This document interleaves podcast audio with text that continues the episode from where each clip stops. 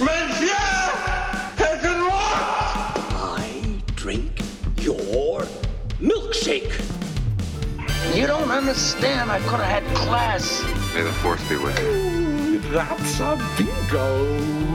Frankly, my dear, I don't give a damn. I have a feeling we're not in Kansas anymore. Sejam bem-vindos ao novo episódio de um podcast que cai. Estamos gravando na quarta-feira, dia 15 de abril. Hashtag ainda em quarentena. Comigo mais uma vez, Thiago Neves. Fala, Ti. Olá, terráqueos, olá, terráqueas. Fiquem em casa, né? Que bom que estamos de quarentena ainda, pois precisamos. É, é, isso é importante. Não saiam, gente. Não sabemos quando isso vai melhorar, mas enquanto isso, você, você pode ouvir o podcast que cai. Você pode nos ver discutindo filmes. Hoje temos um episódio bem, bem, bem legal, com bastante filme para discutir. Acredito que vai ser um episódio bem popular, porque a maioria de vocês viu se é muito, se não todos os filmes que nós vamos discutir aqui na pauta principal do episódio. É, mas antes disso, como a gente faz todas as semanas durante a quarentena, Ti, o que é que você viu essa semana? O que é que você achou interessante trazer aí pro podcast? Então, rapaz, eu resolvi fazer uma coisa que você costuma fazer muito. Resolvi ir atrás de filmes antigos de cineastas que eu assisti um filme e gostei. E eu fui assistir o filme de uma cineasta que a gente falou aqui no podcast recentemente, né? Que é a Celine Sciamma, a diretora de Retrato de uma Jovem Chamas. Então eu fui procurar o filme dela lá de 2007, né? O Lírios d'Água, Other Lilies que também tem a Adele Rainel ali nos, nos, papéis principais do filme. E eu achei bacana, no fim das contas, porque você vê que já tem muita coisa do tipo de cinema que ela quer fazer lá no primeiro filme dela, né? Ainda uma diretora muito matura, ainda se desenvolvendo ali. Então o filme tem algumas gordurinhas, tem algum mais. É, já tem o carão daquele filme que você consegue ver, só que com muito mais sen- sensibilidade, com uma construção de mise-en-scène muito mais interessante no retrato de uma jovem em chamas. Então é um exercício interessante assistir e ver o, o começo do processo né, de formação dela. Ela ainda tem aí uns quatro filmes antes de fazer. Quatro não, perdão, tem dois, que são dois curtas na lista dela aqui. Mas ela tem outros dois filmes que eu quero assistir ainda muito em breve para conhecer um pouco melhor esse cinema aí e perder um pouco do preconceito que eu tenho com o cinema francês, né? Que o Nathan sabe que não, não é preconceito, é que eu, muitas vezes eu acho os filmes muito chatos. Mas não é o caso da Celine Sciamma, eu tô adorando os filmes dela. Vamos continuar assistindo eles então. E você, Nate, o que, que você viu essa semana? Então, é, é legal que a, eu, eu realmente nunca gostei muito do, do cinema da Celine Sciamma até o Retrato de uma Jovem em Chamas. Mas é um cinema também bem específico, né? É um cinema que eu posso dizer aqui que sim, que não é pra mim. É, ele tem um, um, um foco bem específico. É, o, o o Other Lilies mesmo já é um filme que fala sobre. É, que já vai tratar relações homoafetivas, né? Que já vai tratar é, o desenvolvimento da sexualidade é, feminina. Então já vai ter todo esse olhar dela. É, e não, realmente não é um filme pra gente. Né? É, é um filme pra quem vivencia essas coisas, mas ainda assim é muito interessante de assistir. Exato. É, dos, dos três que ela. Do, do, é, desses três que ela faz antes do, do retrato, o Water Lilies é ainda o que eu mais gosto. Eu, eu, por exemplo, Tomboy eu já realmente não gosto, mas retrato eu acho que é uma nova direção assim na carreira dela. Ela mesma falou uma coisa, acho que foi no passado, uma dessas entrevistas para promover o retrato, que ela via esses três primeiros filmes dela como meio que uma trilogia, né? Então realmente o retrato marca uma nova fase. E eu tô animado para ver o que ela vai fazer. Eu não duvido, em breve ela tá fazendo filme nos Estados Unidos, viu? Porque tem cara disso. O Retrato fez muito barulho por lá, muito sucesso. E, e eu não duvido ela começar a chamar a atenção de alguns estúdios. É. Mas falando desse cinema, né, é, assim, feminino, o filme que eu, que eu queria mencionar, e eu até falei na semana passada um pouco sobre ele, é um filme da, da Elisa Hitman. É Hitman, né? Mas é, é tem um TT aqui, eu não sei nem se, se essa é pronúncia correta. Mas é a diretora de Ratos da, de Praia, né? De Beach Rats. é, que fez um pouquinho de barulho em 2017. Ela também fez um filme em 2013 que chama It Felt Like Love. E assim, esse novo filme dela foi premiado em Sundance, ganhou o prêmio de direção no Festival de Berlim e se chama Never Rare- Rarely, Sometimes, Always, né? Que a tradução literal, digamos, para o português seria nunca, é, raramente, às vezes e sempre. E é um filme que mostra uma, uma jovem, né, ainda na escola, acho que no último ano de, de colegial, que vai com uma amiga para a cidade, para Nova York, para conseguir um aborto, né? Porque ela não tem essa, ela não tem essa opção em lá na cidade da na cidade que ela está na Pensilvânia, né? Uma cidade assim de, de foco mais rural. E, e, aí ela vai com a melhor amiga, que na verdade é a prima dela, para Nova York. E aí ela tem. É aquele filme. É o tradicional. É, meio que. Buddy movie, né? As duas vão enfrentar algumas coisinhas até chegar, mas com esse twist da, da questão do aborto. Então ele vai falar disso. E ele vai falar também do. Meio de que. De como as, a, as mulheres, principalmente as meninas nessa idade, elas sofrem né, com assédio. Só que o filme que tem essa a premissa boa e eu acho que as duas protagonistas elas estão sensacionais. Né? É, é o motivo para eu ter gostado minimamente desse filme são as duas protagonistas, tanto a, a Sidney Flanagan, que eu acho que nunca tinha atuado na vida dela antes. Esse é o primeiro filme dela. Ela tá muito sutil. Ela, meu, ela, ela tem uma presença de cena, apesar que ela tá mais observando do que movendo a ação. É aquele caso clássico, por exemplo, da da protagonista de, de Roma também, né? Que era uma, mais uma testemunha do que alguém que move a ação. E essa é uma, é uma tática até interessante do que os diretores têm quando eles pegam é, atrizes que nunca atuaram antes, atrizes ou pessoas, né? E a outra atriz, essa me destruiu porque eu já estou, já, já liguei assim meu, meu sensor de essa menina vai ser uma estrela. Chama Talia Ryder, né? Ela faz a prima da protagonista e quando eu pensei isso, ela vai ser uma estrela, eu falei, ela deve ter filme já na linha. Aí eu abro, qual o próximo filme dela, Thiago? Amor Sublime Amor. West Side Story, filme do Spielberg. O Spielberg viu isso, o Spielberg é desgraçado, cara. Que, se, se, a gente voltar na carreira dele e ver o tanto de ator e atriz que esse cara é, revelou, né? que explodiu com ele. A Amy Adams surgiu com ele. A Amy Adams surgiu com ele, a Oprah surgiu com ele. Pensa nisso, tá ligado? A Whoopi Goldberg surgiu com ele. Mano, é muito ridículo. E, e ela vai atuar. Na verdade, eu acredito até que ela já tenha sido escalada para Amor Sublime Amor, que é uma produção muito mais antiga. Lógico, tem uma pós-produção muito maior que esse filme da. Natural de musicais, né? Exato, foi um filme que demorou quatro meses para gravar. E no ano passado, né? E esse ano só vai chegar em dezembro, então é um processo longo. Eu imagino chegar, que ela até né? tenha gravado agora, antes. a gente não, não, tem nem como saber. É, expectativa. Vou torcer para tá tudo. Não vai estar tá tudo certo. vou torcer. Mas, de qualquer forma, ela, ela é muito promissora e para mim ela é a melhor personagem do filme. E falando em personagem, esse filme tem um problema gigantesco, que é a coisa que mais me irritou do começo ao fim, que como ele tem personagens unidimensionais. São personagens que você olha para eles, vocês vão ver uma uma característica, essa característica é a única, sabe? Eles são é, assim, caricaturas de certa forma, mas não tratados como caricaturas. É, tem uma coisa assim que é bem irritante, que é no começo do filme, eu acho que todos os personagens que aparecem, nenhum deles importa. Nenhum deles importa, com exceção, acho que da médica, da primeira médica que aparece, e das duas protagonistas, né? De resto, ninguém mais importa. Todos os homens, todos os homens que aparecem nesse filme, eles são babacas. Todos. Né? E eu entendo até o que a diretora tá querendo passar, que é meio que aquela coisa que o. Por exemplo, que o cinema, assim, masculino, digamos, ele meio que faz há muito tempo, agora deu uma diminuída com o passar dos anos, mas lá na década de 70, 60, 50 por aí, normalmente você tinha várias personagens femininas e todas elas eram iguais, né? Elas representavam a mesma coisa. Eu até entendo desse ponto, mas quando, quando o filme quer ser tão realista, e esse filme busca um realismo bem grande, é, eu acho que isso fica, assim, intangível. Mas de qualquer forma, é uma. Acho que é um filme que vale a pena assistir.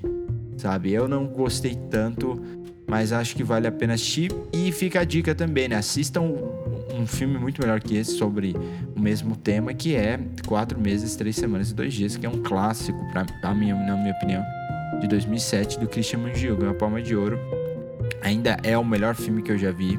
É o filme mais impactante e com mais substância sobre aborto. É muito forte. Eu acho que a forma que ele é dirigido, ele também com realismo, ele fica muito mais tangível, assim, e os personagens são mais reais, sabe? Eu acho que eles são mais crus, mas são reais. Nesse caso, eu acho que é um, é um erro de direção, um erro de roteiro também. E o filme é bem comum, assim, do... ele é bem comum. Eu acho que na falta, de novo, na falta de conteúdo, o pessoal acabou falando muito desse filme. Mas ele é, ele é aquele tipo de filme que você vai ver todo ano no, no, no Sundance, sabe? Que parece que todo ano sai o mesmo filme.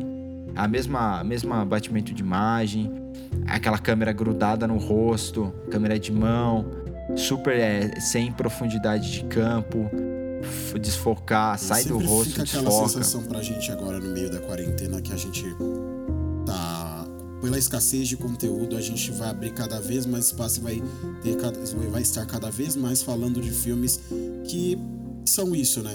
Que trazem é. temas interessantes, mas talvez não sejam muito mais do que isso. Sem dúvida. Sem dúvida. E eu tô. Vamos ver o que vai sair daqui em diante, que é que eles vão divulgar nos streams pra, pra ver se fica mais interessante. Estou ansioso até para ver como vão funcionar os, os, os festivais. Você é. já parou pensar se rola festival, por exemplo, online? Seria meu já sonho. pensou se a gente conseguisse ter acesso? Mano, já pensou? Eles, eles divulgam, pô, a gente vai fazer pela, sei lá, Festival Toronto online. E como você, porque o pessoal que tiver a. Como é que fala?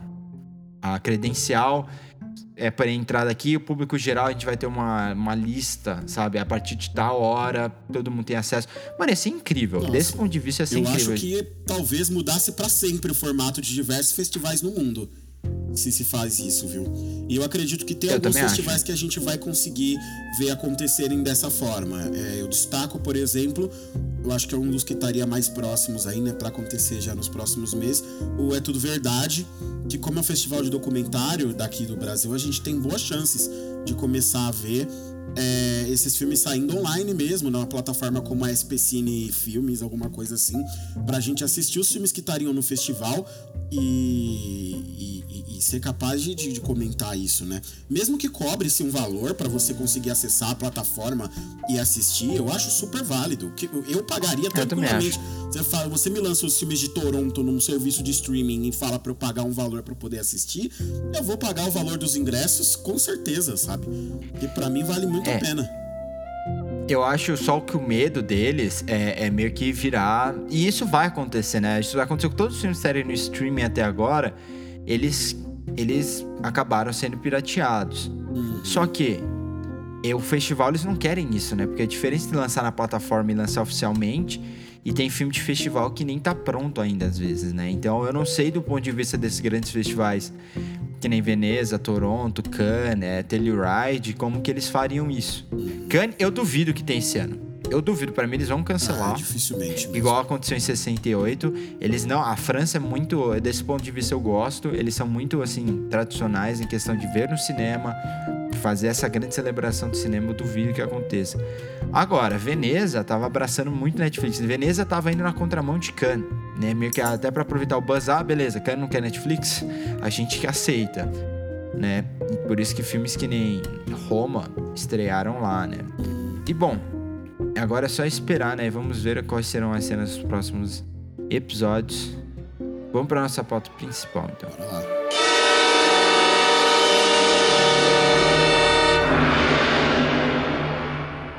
Ti, estávamos semana passada discutindo um pouco sobre uh, esses filmes que estão saindo e a gente falou que a gente não discutiu Onward, né? Cujo título em português eu não sei. Dois irmãos. Porque eu não lembrava que esse filme tinha. Oi? Dois irmãos. Dois irmãos, nossa. Dois irmãos. O que é mais genérico, o título ou o filme? Olha, essa pergunta é, é difícil de responder. Ela é bem difícil de Caramba, responder. cara. É, eu, eu acho que, assim, a gente pode passar até rapidamente por Dois Irmãos, é porque o objetivo. A gente falou, não, vamos debater Dois Irmãos. Aí depois a gente falou, vamos debater Pixar como um todo. Né? Vamos falar da Pixar inteira, é. porque a gente acredita que a discussão rende mais. E porque, como você justamente já falou, o filme é muito genérico. Então, você é já viu essa história umas 50 vezes na sua vida. É, você já viu essa história com personagens e maneiras diferentes, assim, dentro da própria Pixar. Exato. E nossa, que filme desinteressante, assim. Ele é Ele me lembrou muito Coco, né? O, o... Qual é o nome Coco mesmo? tem alma. Coco é, é viva em português. É viva, viva, né? A vida é uma festa. Coco, a gente vai falar de Coco aqui ainda. Eu, eu sou um defensor de Sim. Coco, porque Coco é um filme com uma alma, sabe? Coco ele tem Não, uma proposta, exato. é uma Exato. proposta emocional. Coco tem uma proposta cultural. De, de mostrar uma parte de uma Sim. cultura específica ali. Dois Irmãos não faz absolutamente nada disso. Dois Irmãos, basicamente, foi, parece que o filme foi montado na ideia de, meu, vamos dar uma animação da Pixar pro Chris Pratt e pro Tom Holland? E aí falaram, vamos. Quem é o diretor mais genérico que a gente tem aqui até agora? Ah, é o Dennis Carlon. Ok, bota ele pra dirigir a animação. E foi isso, porque não, não há nada de não há nada de inovador que, que a gente costuma exigir da Pixar, né? Que eles tenham ideias criativas. Não há nada de estupidamente criativo aqui, muito pelo contrário, tudo é trabalhado com elementos que você já viu em diversos filmes, em diversas animações. É, o filme começa com meio Full Metal Alchemist, assim, né? Com, o, com os personagens principais querendo recuperar o, o- os pais que per, o pai Vai. que perderam ali, mas aí tenta recuperar e aí não dá certo, e aí é uma jornada do- dos personagens até eles aceitarem que não tem uma volta. E você já viu essa história milhares e milhares e milhares de vezes, sabe? E não tem nenhum elemento que seja mais interessante do que são personagens é, de contos de fada, né? São elfos, são trolls, é isso, é aquilo, e acabou.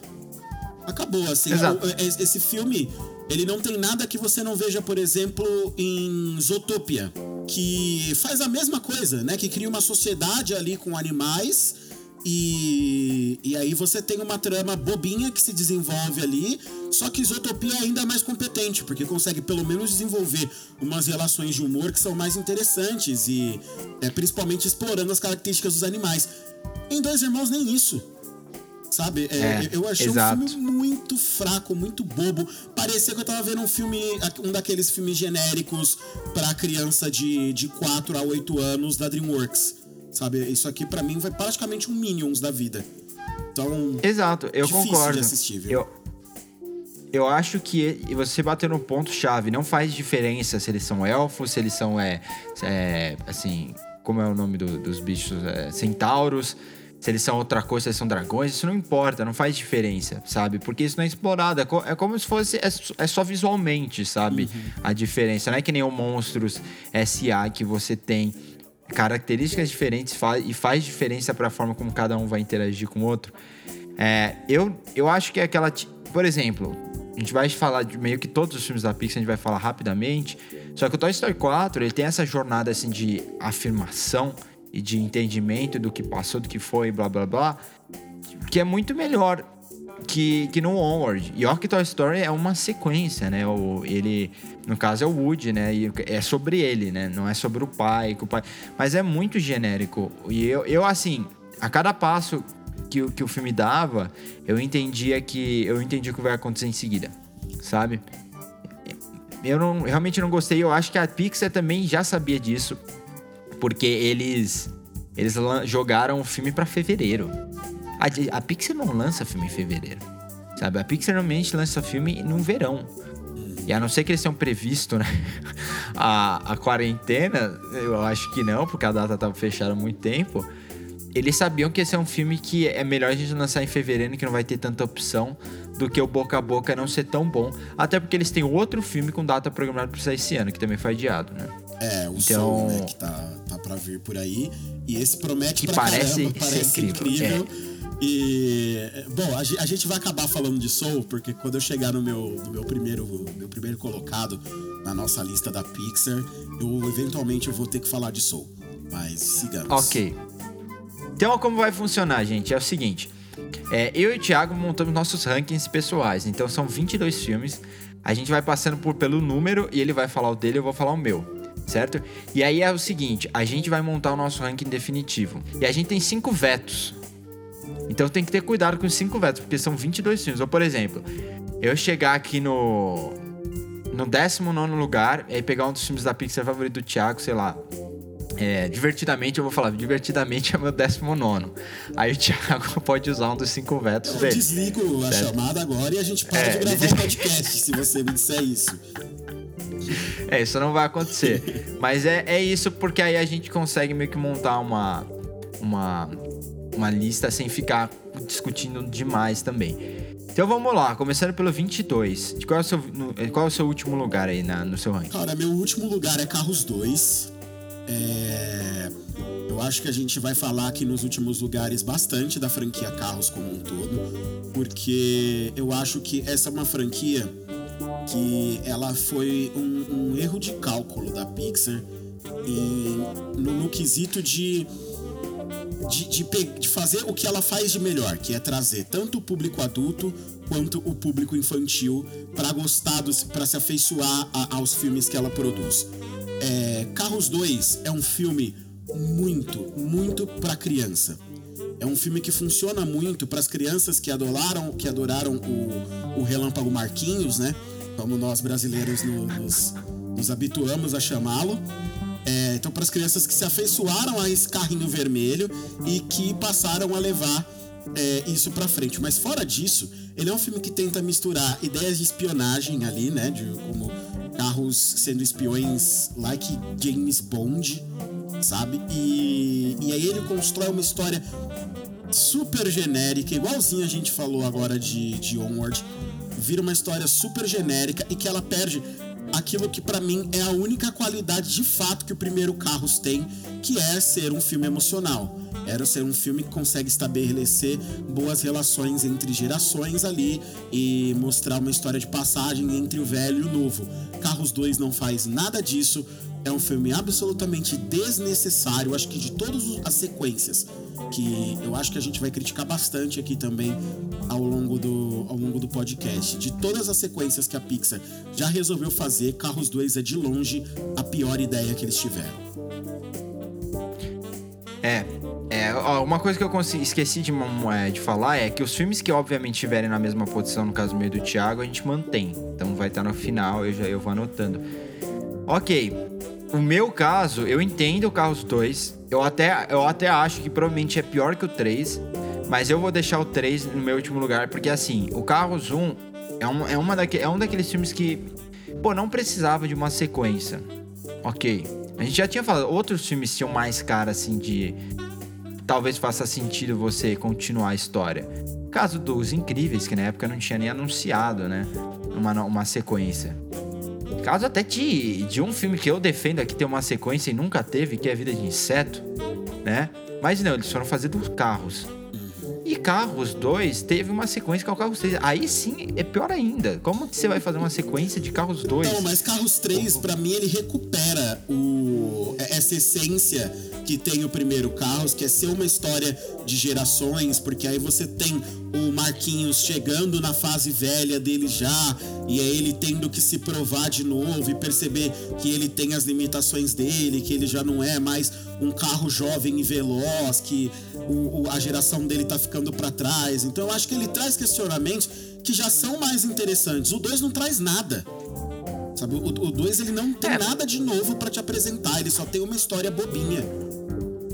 É, eu entendo, eu concordo. Eu só acho que o Carros 3 é, é o, é o ponto que eu nunca vou entender da Pixar. Porque não, faria, não faz sentido. O Carros 2 não foi um sucesso.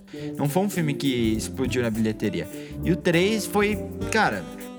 Por que fazer? Por que, se, por que insistir tanto nessa franquia? Alguém na Pixar É, gosta como- muito de carro. Ah, com certeza, só pode ser isso. Bom, o seu 21. eu- O meu 21 é o Carros 2, então, porque a gente já tem. O meu 21 A é gente já até carros. discutiu isso. O seu 21 é carro. É, é o primeiro. Ok. É o primeiro. Eu não acho o primeiro Carros tão ruim. Eu acho que é um filme até que, de certa forma, ele, é- ele, ele tem uma. Ele tem um legado, assim, meio que na, na cultura pop, né? A gente sempre lembra tanto do Carros, do Relâmpago McQueen, quanto do, Cachau. do seu amigo. É. Cujo, cujo nome eu nunca lembro, né? Mas. É, eu, eu, acho, eu acho até que ele bonzinho. Sabe? Eu lembro que ele é do ano de Rap Fit, né? Eu nunca vou me esquecer disso, não sei porquê. Ano de Rap Fit e. Que é uma animação que eu nunca curti tanto, pra ser sincero. E eu lembro que aquele ano teve Rap Fit, Casa Monstro e, e Carros. Não foi um grande ano, Não foi um grande. ver. Definitivamente É. não. Bom, é. Número 20, Aí eu já. A gente já falou um pouco sobre, eu mantenho aqui dois irmãos, Onward. Olha só, combinamos mim, então. Combinamos? Combinamos. Aí. Tem dois irmãos aqui pra mim. É isso, né? É o que a Ok. gente já falou. Muito genérico, muito simples. Não. não- se, se você tira o logo ali, estreia esse filme e fala pra mim que é um filme da DreamWorks, eu acredito. Eu jamais Totalmente. suspeitaria que era um filme da Pixar. Qual é? Qual você acha que é? Porque assim, eu acho que o Carros, a gente não vai dizer que ele é. Ele pode ser ruim, mas ele não é necessariamente genérico, essa franquia. Porque até porque a gente sabe, ele já tem uma marca, você vai lá em carro, você lembra da Pixar. Mas será que Dois Irmãos é o mais genérico da Pixar mesmo? Sim, sim. Eu acho que os outros filmes eles conseguem ser mais originais e os que não conseguem ser originais eles acabam sendo eles acabam sendo sequências, né? Então eles trazem heranças é, que são fortes dos filmes que os pre- dos filmes que os precederam. Mas eu acho que o Onward é de longe mais genérico. É. A dúvida é porque, por causa do próximo filme que eu tenho aqui, que é o 19. E aí, já- aí eu, eu, eu acho que eu. Será que eu sei qual é o seu? Vamos ver. O meu 19 é o Bom Dinossauro. Olha só, a gente não leu a- as listas um dos outros, viu? Mas também é o Bom Dinossauro, meu. Tá. Também é o Bom Dinossauro. Ok. Sofre do mesmo problema, né? Mas o Bom Dinossauro, eu coloco ele acima aqui, porque o Bom Dinossauro é, sa- é- é sabido que esse filme enfrentou inúmeros problemas de produção. Esse filme atrasou Ele o foi lançamento quatro dele vezes. quatro vezes, exatamente. Ele, é, assim, ninguém tinha expectativas de que ele fosse bom quando ele saiu e ele, ele é bobinho. Assim, ele é um filme que não tem muito a dizer, não, não tem muito pra onde ir também, mas ele ainda tem alguma proposta. Eu acho que ele tem uma proposta que ainda é um pouco mais interessante do que a de Dois Irmãos. E, e tecnicamente também, no quesito de animação, assim, o filme é muito bom. A, a animação de Então, a animação falar. de Bom Dinossauro, ela é muito legal. Tem uma coisa que eu acho que é a diferença, assim, o Onward, ele, ele é tecnicamente impecável por causa da tecnologia que cada dia avança. Mas eu não sei se ele tem muita personalidade. E, e a comparação até que eu fiz com o Coco não era necessariamente de, de, de alma ou da personalidade, era mesmo com a estrutura, o, meio que a estrutura da história, pra onde vai a premissa, o incidente. O caso de Bom Dinossauro, ele tem muita personalidade. Ele, ele pode não ter a melhor história, né? Ele é um filme que nem o Thiago falou, bobinho. Mas, gente, até porque naquele ano, a gente tem que levar em consideração, naquele ano 2015 já tinha saído divertidamente, né? Então você vai do divertidamente pro Bom Dinossauro. Se você tivesse invertido, lançado o primeiro Bom Dinossauro, que não pôde ser lançado antes por causa do, dos problemas que a gente citou. Mas se tivesse lançado primeiro Bom Dinossauro, depois divertidamente, talvez a resposta, né, a recepção desse filme tenha sido diferente. É, por visualmente, eu ainda acho difícil esse ano. sem dúvida, eu acho visualmente ele ainda um dos mais impressionantes da Pixar. Tem aquela sequência na, na cachoeira, pelo amor de Deus, é lindo, lindo, lindo demais. É, eu bom. realmente acho também que ele se sobressai pelo visual, porque ele é visualmente mais ousado e interessante. E ele foi dublado pelos Barbichas, né? Eu, só queria, eu, eu acho engraçado Também. demais. É. 18. 18. A partir de agora, senhoras e senhores, agora começa a ficar muito difícil. Né? Porque começa a entrar. Agora os em filmes não são mais filmes- ruins, né? Agora são É, filmes é, medianos pra bom. É, eu acho que tem uma sequência aqui de dois que é bom, ótimo. É, ótimo ainda não, mas bom, regular, muito bom. E é muito, vai ser subjetivo. E agora eu e o Thiago provavelmente a gente vai começar a, a divergir bastante. Mas vamos com 18, porque eu acho que o 18 ainda é possível que a gente concorde. Apesar que eu acho que eu sei qual é o seu 18. Eu vou chutar, posso chutar qual é o seu 18? Eu acho que é Carros 3. Não. Não é, Não. droga. Pensei que era. Caramba, Thiago, Carros 3 Eu tá muito alto gosto na de. Carros 3. Eu gosto de Carros 3.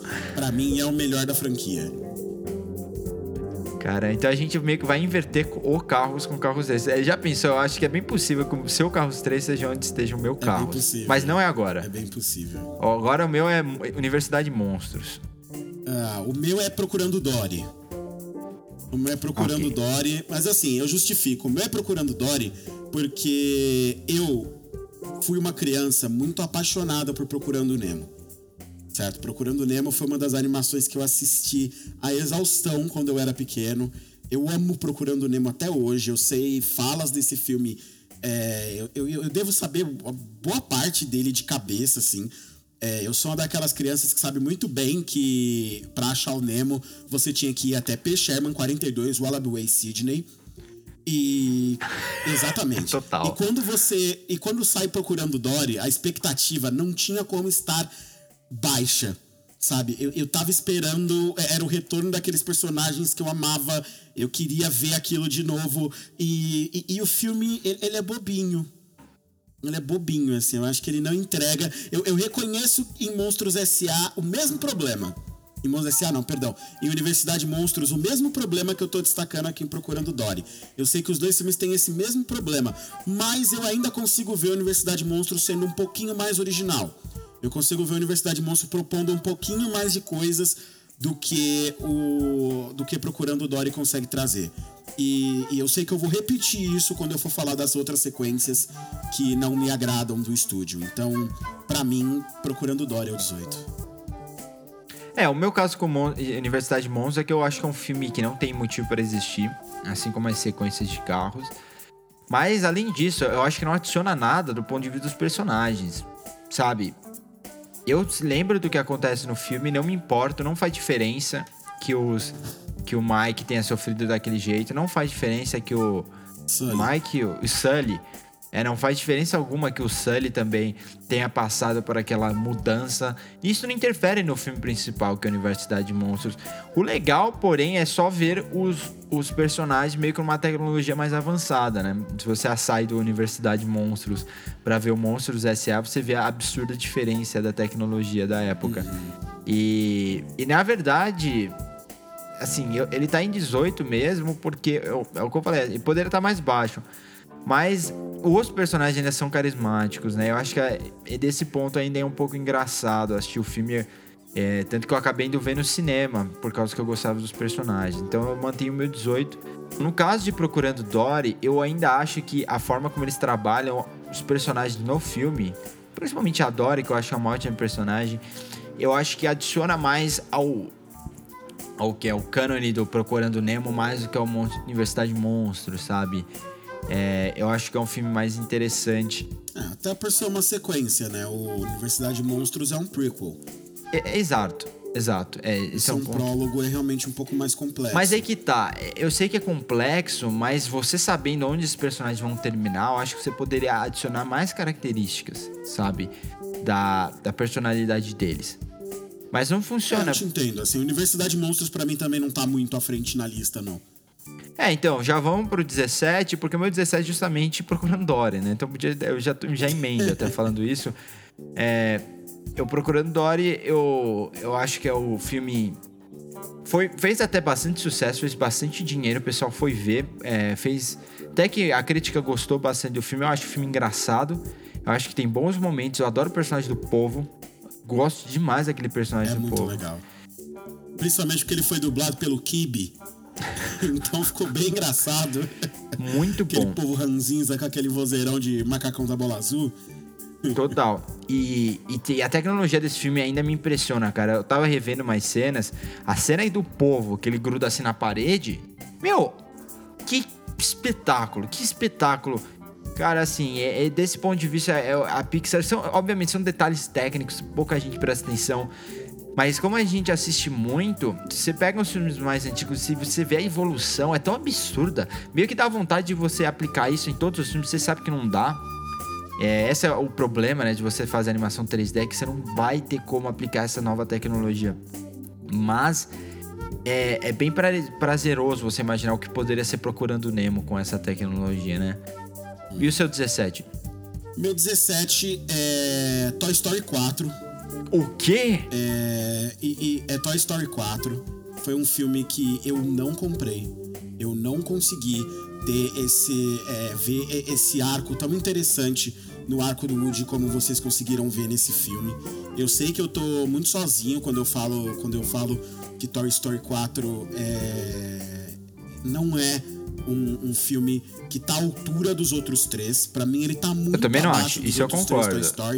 E ele definitivamente é uma prova. É, é um filme que eu peguei raiva quando eu terminei de assistir. E eu vi que ele não tava no mesmo nível dos outros, porque esse é o filme da ganância. Sabe? Esse é o filme, esse é o filme da ganância do estúdio. Esse é o filme Não, o- que definitivamente não precisava existir.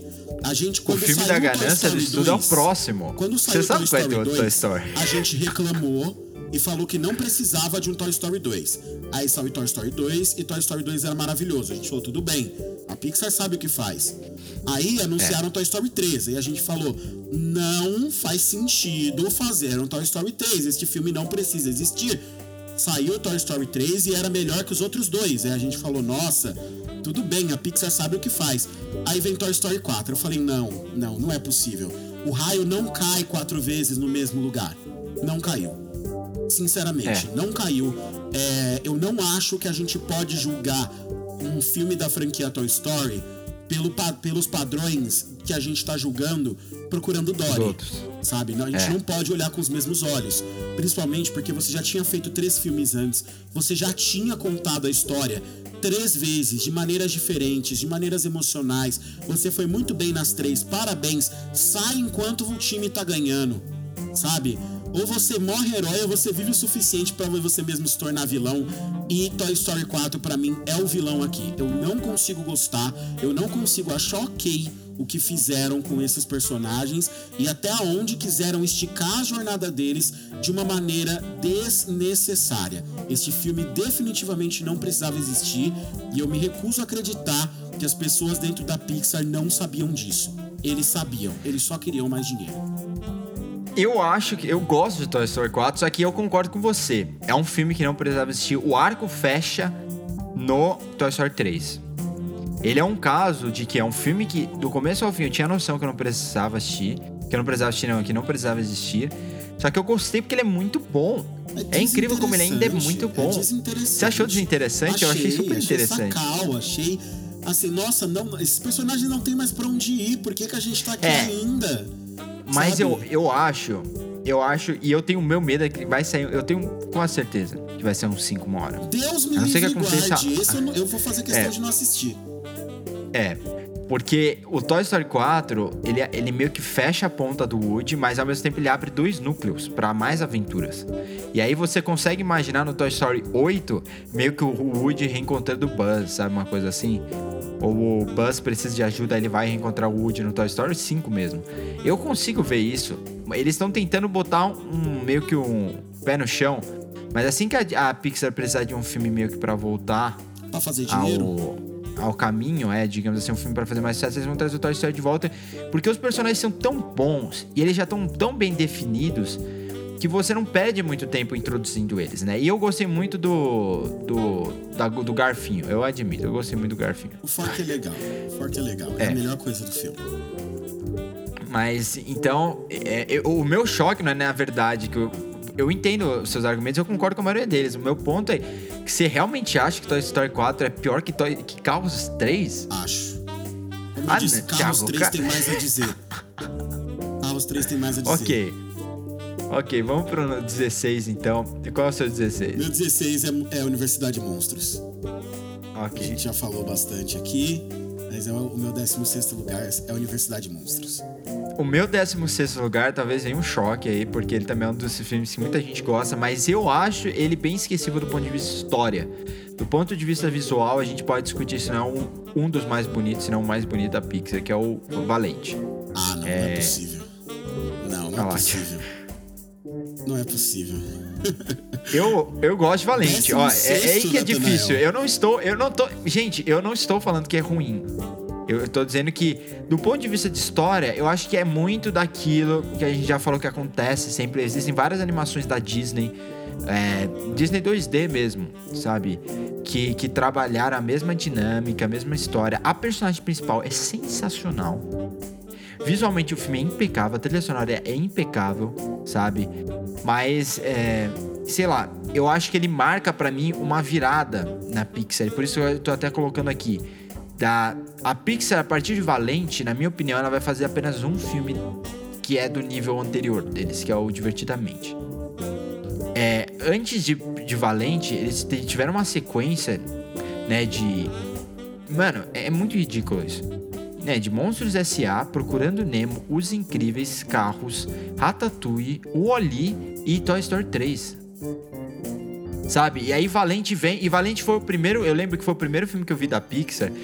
É, nessa sequência que eu falei. Ah, sabe? é, Sei lá, não. Não fala muito. Eu gosto muito da personagem principal, mas a história, sem história por si só, eu não, não comprei muito, né? E então por isso, até por esse, por esse significado que teve até na época, e a forma como meio que a- o gosto do filme tem, fica comigo até hoje, eu deixo em 16. Eu acho que os 15 filmes que eu vou mencionar depois, é- eu acho que eles são melhores mesmo. Né? E eu, pelo que, pela reclamação sua, eu consigo ver o Valente aparecendo aí até no top 10. Vamos ver. É, Quase lá, viu? Quase, Quase lá. lá. Quase lá. É, eu vou esperar chegar no- ele na minha lista aqui pra eu defender Valente, falar o porquê que eu acho que ele merece estar um pouco acima. Vamos pro meu 15 então? Vamos. Bom, meu 15 é Carros 3. Aí a gente finalmente O que, que eu falei? Meu 3. 15 é carros. eu falei aquela. Invertemos. É, então. É, a gente já inverteu, falou cara. bastante da franquia, né? Acho que a gente não precisa se alongar aqui de novo.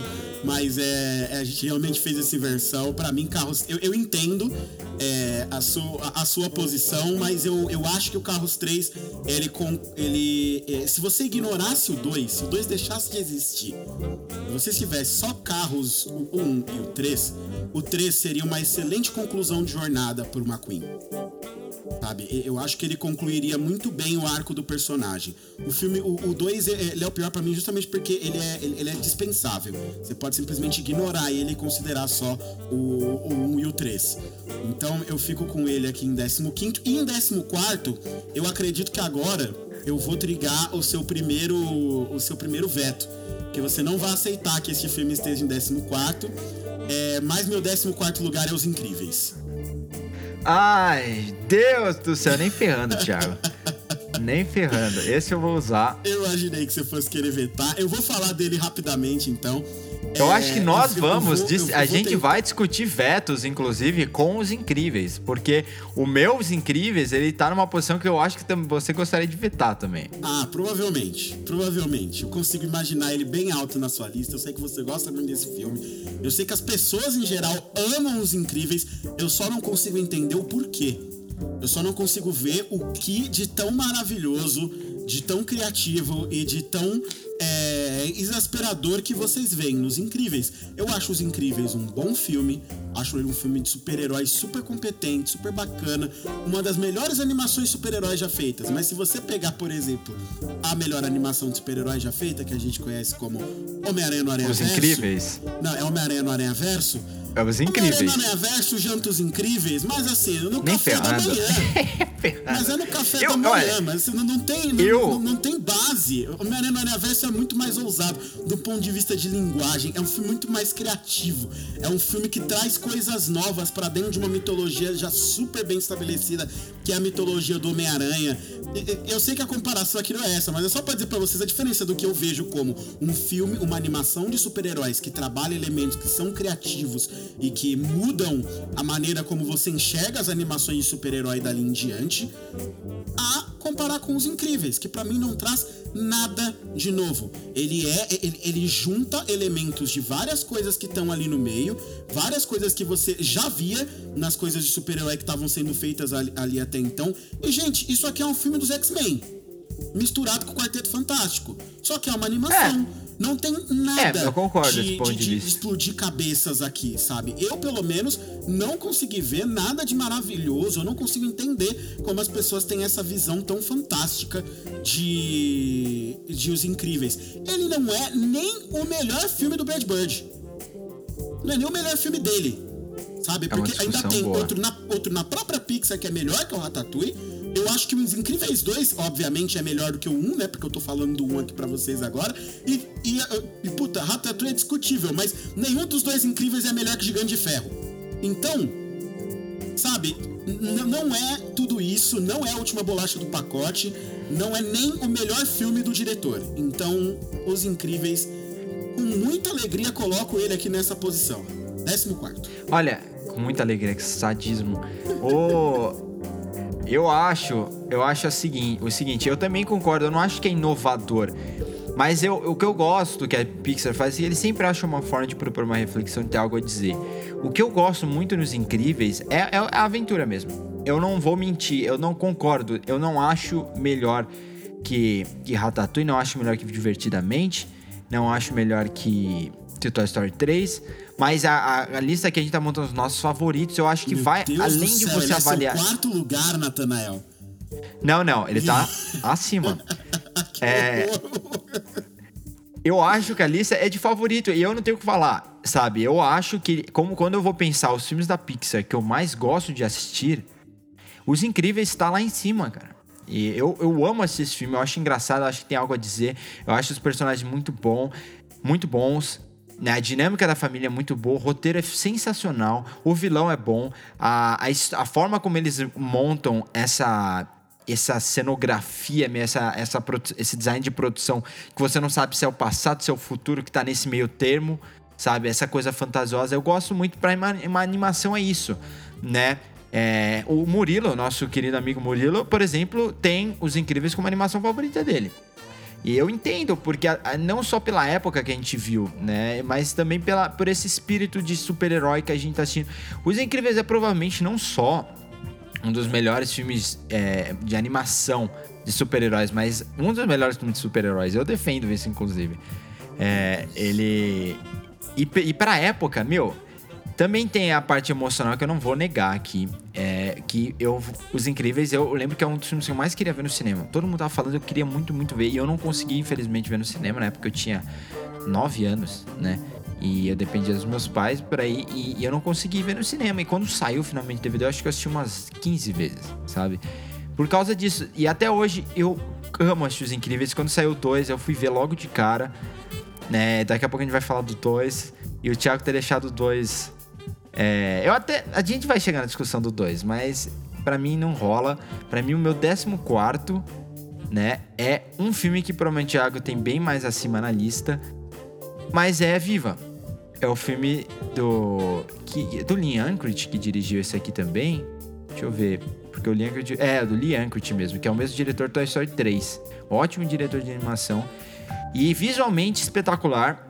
A gente tava falando da discussão né, de Bom Dinossauro, Valente. Esse é outro que tá na lista, se não é o mais impressionante visualmente. Tem uma trilha sonora sensacional.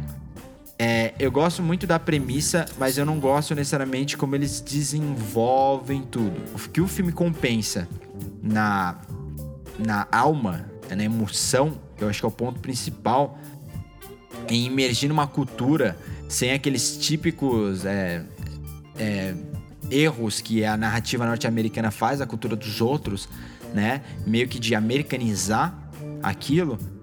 É, isso para mim é o ponto alto do filme. Eu acho só que ele não. A desenvolvimento da trama não. Sei lá, não me envolveu tanto. Não é um daqueles filmes da Pixar que eu saí, nossa, quero muito ver de novo, sabe? Uhum. Olha, eu. Eu vou falar do meu próximo filme e falar de Coco ao mesmo tempo, porque são dois filmes que eu vejo eles com coisas muito em comum.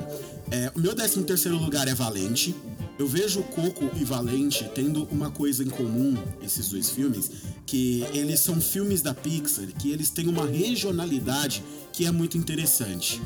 Né? Eles são. O, o Valente ele é um filme escocês, por assim dizer, né? Ele, ele tem um. Ele é feito naquela. É, para se ambientar dentro daqueles mitos e daquela sociedade e para contar uma história dentro desse âmbito. Da mesma maneira que Coco, é, que ficou viva aqui, né? Viva a Vida é uma Festa. É, ele é um filme feito para mostrar uma parte da cultura mexicana. Né? A maneira como eles encaram, os mexicanos são muito religiosos, católicos, né?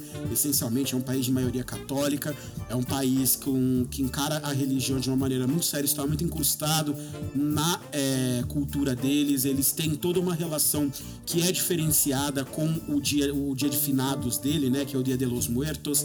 É, e esse filme ele é feito para mostrar essa parte específica, né? E para pegar essa ideia do dessa, desse simbolismo que, o, que os mexicanos dão para essa parte da cultura deles e levar isso para o mundo mágico da animação, propondo outras coisas dentro desse cenário com uma trilha sonora incrível, com uma animação impecável e, e, eu acho que é. É, a trilha sonora do Valente e do, as duas trilhas as sonoras duas são, são incríveis, boas, né? sabe? As duas são incríveis e elas acrescentam a cultura da região.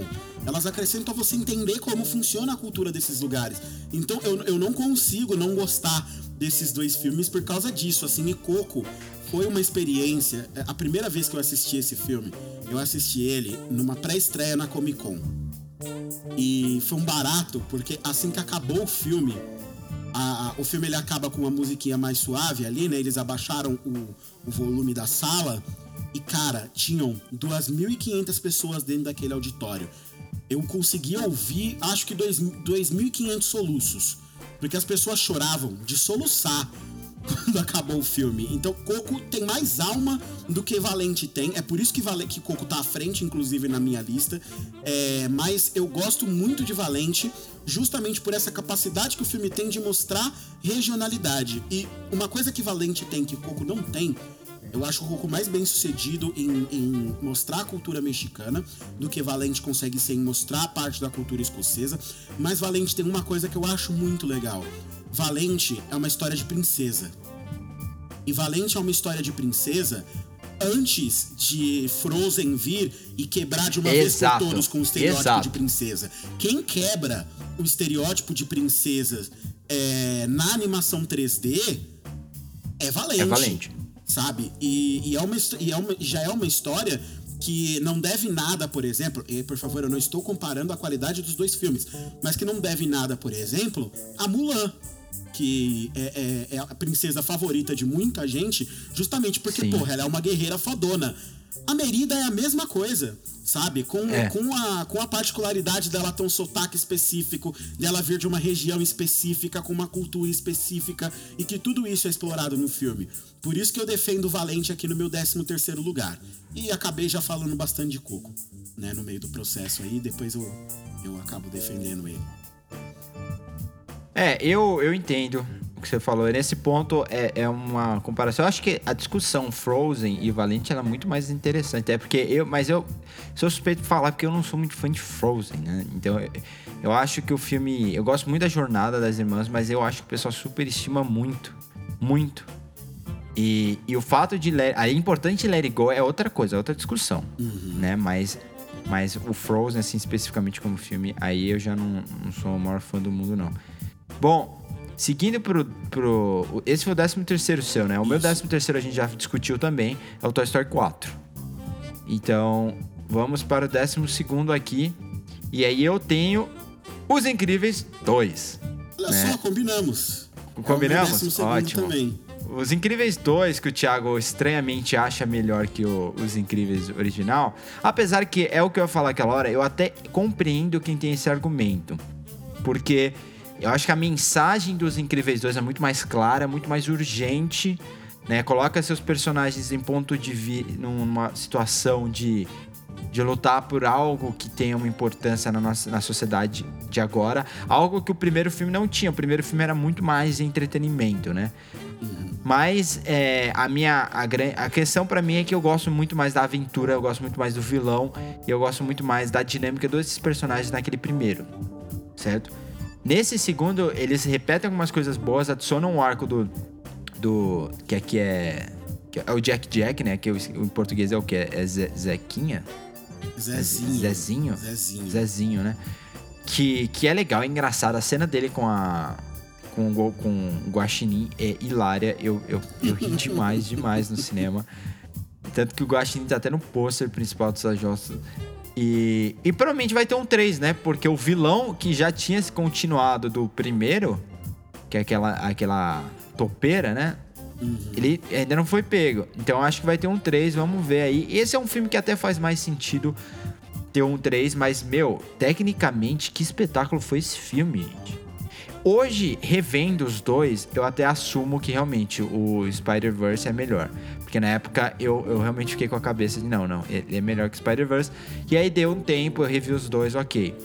Mas é, eu ainda gosto muito né, dos Incríveis 2. Eu, eu vejo o que eles estão tentando fazer. A forma como. Não é complicado, né? É uma trama super simples, é uma história simples que eles querem contar, mas tem uma urgência. E por isso que eu, eu mantenho aqui.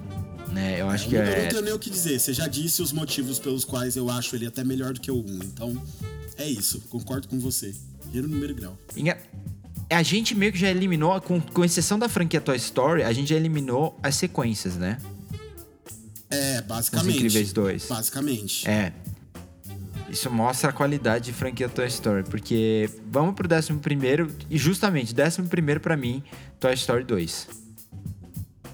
Hum, meu de... A gente ficou muito próximo, assim. Meu décimo primeiro lugar é Coco.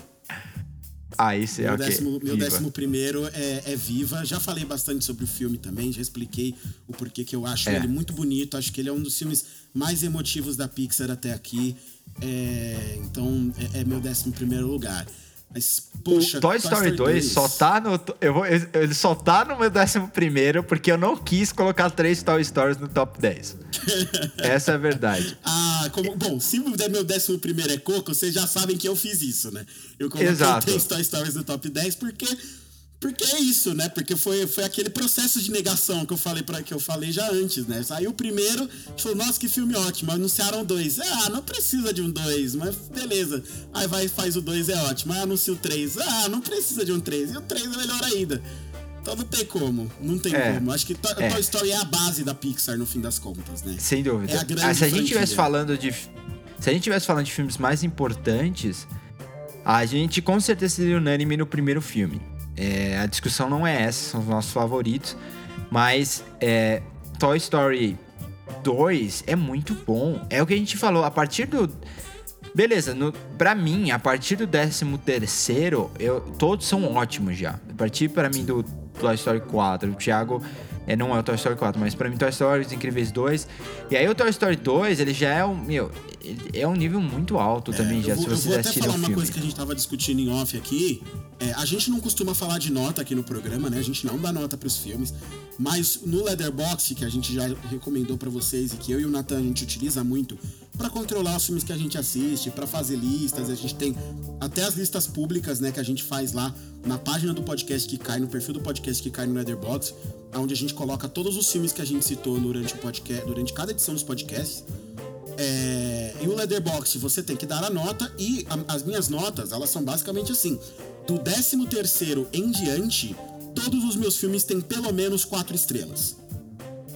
Quando chega no... Cadê, cadê, cadê? É, Quando chega no caso, sétimo lugar, todos os filmes têm nota máxima. Do sétimo até o primeiro, eu dei nota máxima pra todos. Então a gente tá falando de um nível de qualidade aqui que sobe muito rápido e daqui em diante é só filmaço. Cara, eu, eu juro pra você, eu ainda. Esse. O meu décimo lugar, eu gosto talvez menos que o Toy Story 2. Eu só de- realmente deixei dentro. Porque eu não quis colocar três Toy Stories. Mas a verdade é que o Toy Story 2, o arco do Woody é sensacional. Ele conhece a Jess, que também é uma, uma das melhores personagens no filme. Ela vem adicionar muito pro, pro que eu considero o melhor filme da franquia, que a gente vai falar depois. Né? Tem o cavalo, que é muito bom. E numa conversa O estúpida que o Ryan Mineiro, estava uns tempos. É. O Mineiro é um puta personagem. O- Que acaba sendo um vilão, né? O, o, o Buzz descobrindo que ele é filho do Zorg. Nossa, pode crer. Numa cena claramente tirada de Star Wars. É de Star Wars. é. Mas que ficou incrível, ficou incrível. Puta, Ficou. eu não tenho o que dizer de Toy Story 2, cara. Não tenho o que dizer. Eu não sei como é que você deixou ele fora do seu top 10. Eu, eu não consigo entender. Porque eu não quis colocar três não Toy Stories, foi só importa, isso. Não importa. Toy Story merece, cara. É puramente por isso, ó. É, eu, o meu décimo, eu acho que. Eu não sei, eu acho que você gosta mais do que eu, inclusive. Será? Não sei. O seu décimo deve ser Toy Story 2, né? Meu décimo é Toy Story 2, sim. Ok, ótimo. Então já passamos. Meu décimo é Monstros S.A. É, eu eu gosto. Inadmissível. O quê? Inadmissível, Toy Ele tá- Monstros S.A. em décimo lugar, tá muito baixo. Tá Tá Muito, baixo? Tá Você viu os- os filmes que estão na frente? Vi, vi. Vi. Tá muito ah, baixo. Thiago. Eu amo Monstros S.A., amo mesmo, mas é o que eu falei. Se eu aí, talvez goste ainda mais Toy Story 2, eu coloquei porque eu queria meio que é um filme extremamente importante pra Pixar, é uma nova fase também pra Pixar. É a partir desse filme eles vão explorar diversos gêneros, vão explorar diversos personagens, né? Até então eles só tinham feito dois Toy Stories e um filme que é que é o Vida de Insetos, que logicamente estará em ambas as nossas listas ainda, porque a gente não mencionou ele. E, e é um filme que tem momentos muito marcantes, cara. Eu a relação do do Sully com a com a né, a questão deles do, do, do medo, de você- brincar até com o- a ideia de pesadelo de bicho papão pra uma criança, esse é um filme feito pra criança. É muito difícil, né? E a forma como eles trataram isso com E, uma cara, as- leveza. é preciso dizer, eles criam um mundo. O que o Pete Doctor fez ali foi criar um mundo. Ele criou um mundo habitado por monstros. E quando você assiste Monstros S.A., é, é, eu acho que a Pixar ela faz uma coisa que às vezes a, gente, é, principalmente nesses, nesses filmes mais antigos, né? Que é Monstros S.A. de 2001, é, ela faz uma coisa que às vezes a gente tinha esquecido. Acho que lá da Era de Ouro a gente tinha, a gente tinha esquecido que a animação tinha esse poder de criar mundos que se, que se tornam muito tangíveis para quem tá assistindo. E Monstros S.A. é um lembrete muito claro disso para mim. É um, é um do. é, eu, eu vou até atropelar as coisas aqui para dizer que eu vetei, que eu falei que é um absurdo e tudo mais, porque eu não consigo deixar de considerar na hora de fazer, das, na hora de fazer as minhas listas uma análise de qualidade para além só do que eu acho mais legal e do que é, e, e do que se tornou meus filmes favoritos. Mas dos filmes da Pixar, Monstros S.A. é o meu filme favorito. Monstros S.A. é o único dos filmes da Pixar que eu sei todas as falas. Eu sei todas Spoiler as falas desse alert. filme. Eu sei falar do primeiro, do, do, do Bom Dias Monstrópolis até o Manda esse treco de volta, que senão o bicho pega lá nos créditos finais. Sabe, eu sei as falas, eu sei o nome dos personagens. Eu, eu- esse é o filme da Pixar que eu mais assisti até hoje. Então, eu, eu, considero isso aqui, cara, uma obra-prima da animação. É, provavelmente é. É que eu não consegui colocar na frente dos outros. Eu não tenho muito o que fale- falar além disso, né? Ele, ele é um filme, assim, muito bom. É um filme que meio que vai definir o tom da Pixar. Isso é fundamental. Ele realmente define o tom da Pixar, que é pegar esses assuntos difíceis e absorver eles para as crianças. Eles já tinham meio que feito isso nos dois Toy Stories, mas no caso do Monstros é muito mais difícil porque é o que a gente acabou de falar. O Toy Story é com bonecos, que são coisas que as crianças brincam. E, o- e o Monstros S.A. são com bichos que assustam as crianças, né? E eu lembro que eu fui ver no cinema, esse- inclusive, esse filme. Era bem pequeno. O filme é o quê? 2001, né? Eu tinha seis anos. Putz. É, mas é, Monstros S.A. é muito bom. E, e o 9, acabei- mencionei agora, pra mim, é Vida de Inseto. Combinamos Inseto também, que- Vida de Inseto. É muito subestimado, porque é muito bom Vida É de Inseto. muito incrível. Vida de Inseto tem tudo, cara. É, é um, é um- é um filme completo de aventura, com uma mensagem muito interessante por trás sobre o, é o filme mais comunista da Pixar. Exatamente isso ali. As formigas se unem para derrotar o mal comum e administrar a sua sociedade com mais justiça. Uma coisa linda de se assistir. Você vê o, o- o- o desenvolvimento daqueles personagens dentro do filme. E é importantíssimo lembrar que é, a gente tá falando ali do segundo filme, né, da Pixar. A gente tá falando de um filme de 98 que explodiu cabeças pela qualidade da animação que conseguiu apresentar. Depois de já ter explodido cabeças ano- um, um ano antes, né, com o primeiro Toy Story, você vem pro segundo filme e você tem vida de inseto jogado na sua cara. É, e, e eu acho que é o filme que, que imortaliza de uma vez por todas este homem, este mito, este, esta instituição do cinema internacional chamada John Lester, né? É, Eu, eu tive a honra de ver esse homem discursar numa Comic Con, de ver esse cara falar pra gente. Foi um negócio incrível. Esse cara é, é- é um, é um cinéfilo, assim, de primeira mão. Que cara cabeçudo e, e, e, porra, eu não tenho também muito mais o que dizer. Muitos desses filmes aqui são muito afetivos pra mim, né? Então, Monstros S, é Monstros S.A., não, perdão, Vida de Inseto é, é- é incrível, é incrível. o 8, eu acabei de mencionar aqui sem querer, é Procurando Nemo pra mim. Aí, Que também combinamos pode- mais um também Combinamos de novo, ótimo. meu. É menos vetos. Também coloco Procurando Nemo em oitavo lugar. Cara, eu lembro eu vi no, esse eu vi no cinema e Vi também. foi eu nunca eu não lembro de vezes que eu ri tanto. Tudo bem, era pequeno, né? Mas eu ri demais assistindo esse filme, cara. Eu não aguentava a Dory, eu não aguentava ela falando baleiês com Nossa, com cara, eu, eu baleias. era uma criança insuportável. Eu imitava a Dory falando baleiês em todos os Nossa, lugares total. depois que eu assisti esse Total. filme. Eu só sabia falar baleiês. Sabe? É- é- Era, era maravilhoso. Era maravilhoso. Eu assisti Procurando Nemo até estragar o VHS. É, acho que é a E melhor ele, coisa que eu ele me dizer. impactou. Por exemplo, eu coloco ele na frente do Monstros, até porque ele tem um lance, além de ser muito, muito eu acho, pelo menos mais engraçado que o Monstros, mas ele tem aquele lance emocional que do começo do filme. Até hoje eu lembro daquilo, o começo do filme é muito triste, cara. Nossa, me dói tanto, eu lembro, eu lembro, eu fico triste de verdade. Eu não tô brincando. Eu não digo que é o mais triste porque o começo de Up é muito triste. Ah, o começo de Up. E até a trilha de Up, né? É. Putz, a gente vai chegar. Mas é, Procurando Nemo, cara. Eu, a partir de agora, meio que o Procurando Nemo. É, eu ainda acho que ele tá um pouquinho abaixo. Um pouquinho abaixo dos, próximos, dos meus próximos sete filmes. Eu também. Mas. Só é que a partir coisa, do né? 7. É.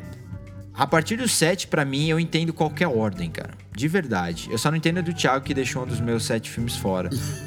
do, do top 10, né? Ok. É, não, eu também, eu Mas o também meu- entendo. De agora em diante eu também entendo. É que a gente Será que a gente troca, vai- né? Você, aonde eu tirei os incríveis, você, colo- você colocou os incríveis pra tirar Monstros S.A. Eu tirei os incríveis pra Sim. colocar Monstros S.A. É. É. O, o 7, será que a gente vai. Eu acho que a gente não vai concordar no 7. Vamos ver. O 7 eu tenho Toy Story. Primeiro. Concordamos, Toy Story. Concordamos? Concordamos. Nossa, cara, que mentira. Eu, eu jurava que você ia ter ele lá em cima. Não, não, é, o- é o primeiro Toy Story. Não. É, ele já é meio que inassistível se você assistiu os últimos, né? Não assista aos últimos, você tem que começar dele porque, meu, a tecnologia era muito diferente. É o primeiro, né, Meu cara? Deus. É o primeiro filme É. da Pixar. É o primeiro filme que mostra que é possível fazer animações em 3D desse jeito. A gente não tinha filmes produzidos dessa maneira no cinema até então.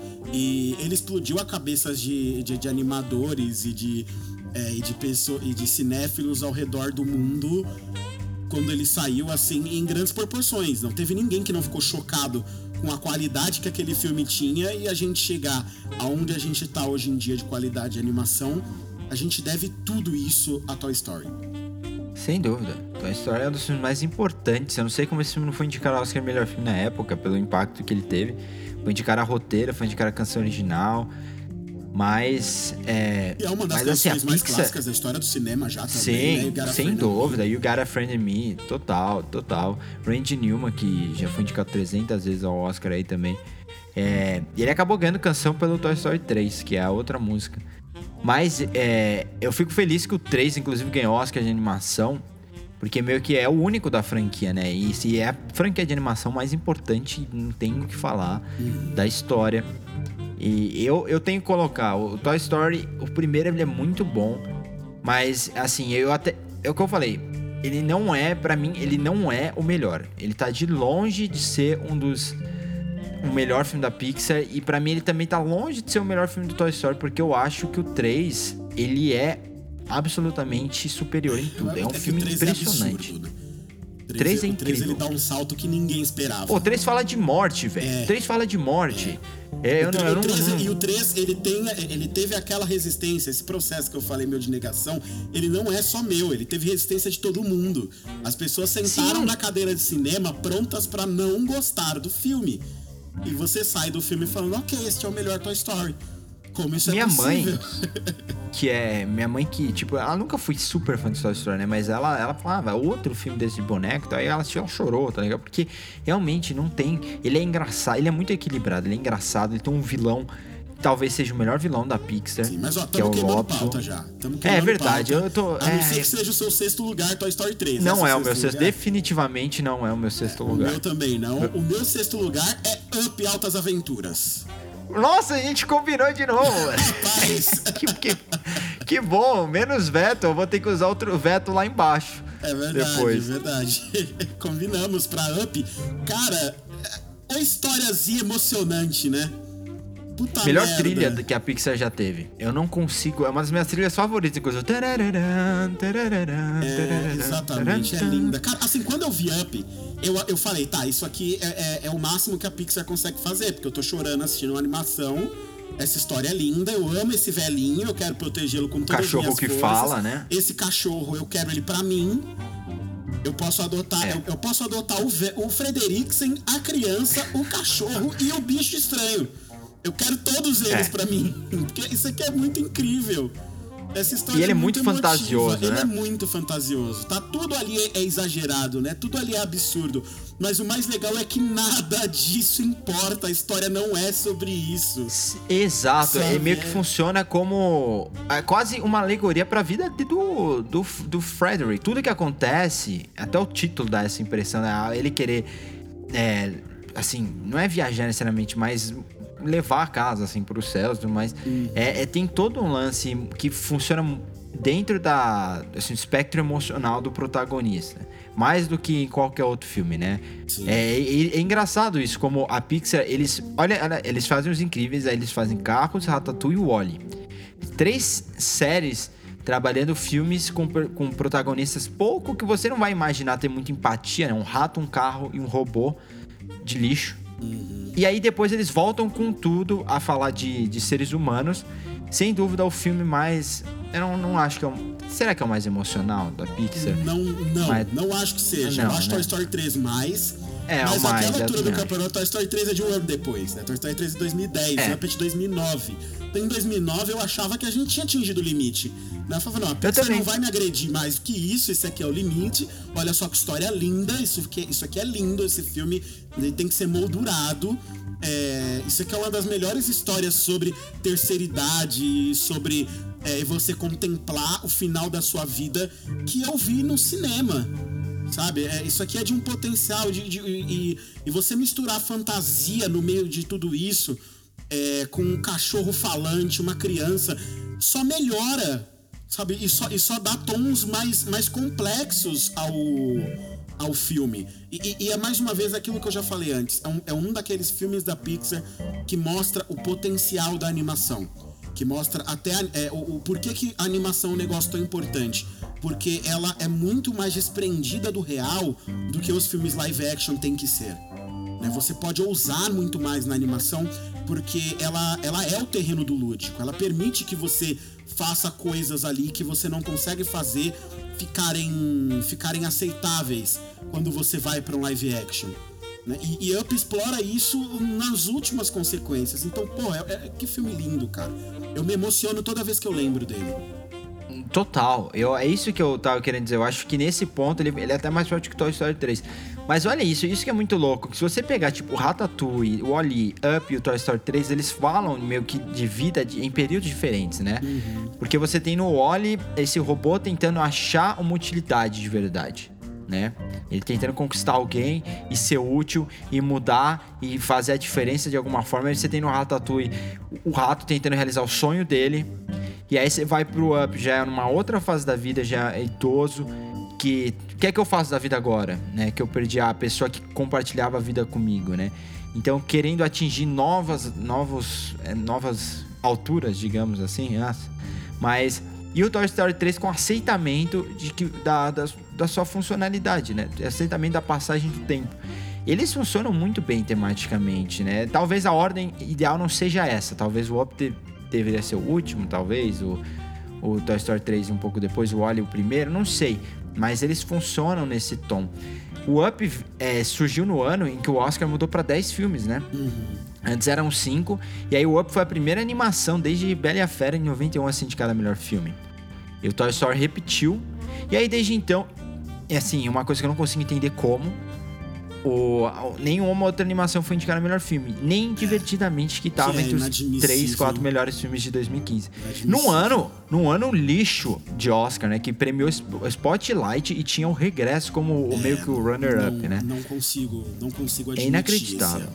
Esse ano, é realmente Spotlight um ganhou Oscar de roteiro original. Porque o, o- o- Pense a, a nisso. pessoa que virar pra você, ouvinte, e disser que Spotlight é um filme melhor do que Divertidamente, esta pessoa está louca, você deve se preocupar com a saúde Internar. mental dela. Deve interná-la, provavelmente, porque ela não está bem.